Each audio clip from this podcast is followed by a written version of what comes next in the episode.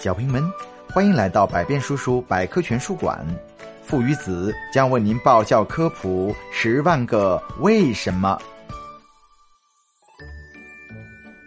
人为什么会秃头？嗯，爸爸，这是我，你想不到吧？我扮演的爸爸是不是很像呢？嗯，简直太像了，一模一样啊！连我都分不出来哪个是我了，哈哈。嗯，虽然如此，扮演爸爸可真不容易。那小淘气，你觉得最难的环节是什么呢？我觉得最难的环节是制作爸爸的大秃头。嗯，爸爸，你为什么会秃顶呢？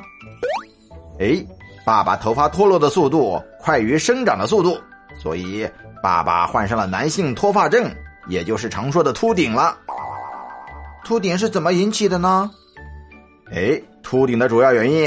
是爸爸体内的雄性激素分泌过于旺盛，因此爸爸的背部、胸部，特别是面部、头顶就会分泌出过多的油脂。当头顶的毛孔被油脂堵塞之后，头发的营养供应就发生障碍，最终会导致逐渐脱发，而造成最后的秃顶了。雄性激素，那是不是女士就会很少有秃顶呢？正是如此，儿子，女士很少会发生秃顶。因为他们的雄性激素比较少哦。那秃顶会影响到身体健康吗？一般的情况下，由于雄性激素而产生的秃顶并不会影响健康。但是不可否认的是，嗯，有时候我仅仅指的是有时候，对爸爸的仪表和自信会是一个小小的打击。嘿嘿，当然凡事有利有弊，男人秃顶也是有喜有忧。有大量的科学实验和研究表明。男性秃顶还有四大生理优势呢。